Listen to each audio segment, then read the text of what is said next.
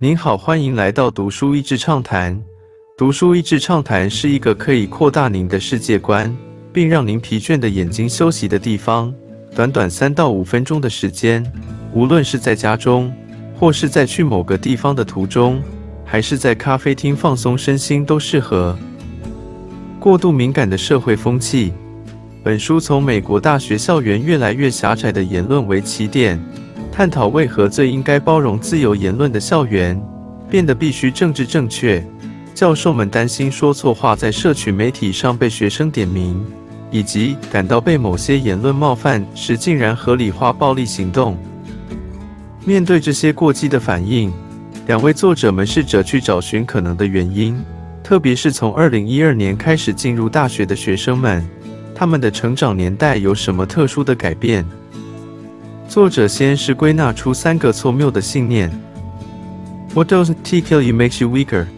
无法杀死你的会让你脆弱。Always trust your feelings。相信你的感受。Life is a battle between good and bad people。人生就是好人与坏人的对抗。身为心理学家的其中一位作者更是指出。这些思考模式刚好是忧郁症或是焦虑症患者常常落入的思考方式。当家庭、社会、学校助长这样的思考，延伸的所谓安全的意义，如果有人将出让我感到被冒犯的话，就是在制造危险不安全的环境，就会让学生们越来越敏感。这几年走访美国。也真的感受到九百一十一和很容易被渲染的随机杀人事件，让美国人对于安全感的不安全感正在被前所未有的放大。溯及过去这二十年的社会改变，作者找出了可能的背景因素：青少年焦虑、忧郁。这当中包含了大量的手机、平板时间，以及很容易让需要同才认可的青少年影响的社群媒体。Paranoid parenting 焦虑的父母，不只是对于人身安全的焦虑，还有因为上大学的压力，让连幼稚园的小孩都要做功课而减少随意游玩的时间。实际的结果是孩子的大学还是孩子？The decline of free play 自由玩乐的减少。综合前面的因素，当父母觉得外面不安全，孩子们又被安排很多大人监督的休闲活动。孩子们就失去自由玩乐时的冒险用人际关系建立能力。The bureaucracy of safetyism 校园安全到官僚化，当大学也变成顾客至上，付钱的是老大，学校就开始增加很多多余的服务，不但让就学成本增加，也强化学生们的玻璃心。The quest for justice 对于社会正义的狂热。社会正义固然是大学生要去探讨的，但社会中不同人会有不同待遇，也不能贸然说是不公义，缺少了深入研究、多方讨论的空间。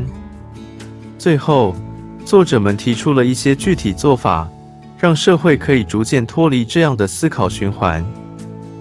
Prepare the child for the road, not the road for the child。让孩子有勇于冒险并犯错的经验与自信。记得我有一个朋友，让小学一年级的孩子自己搭公车上学。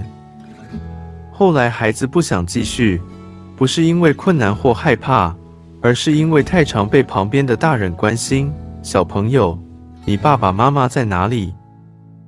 你需要帮助吗？其实，要相信孩子比你想象的有能力多了。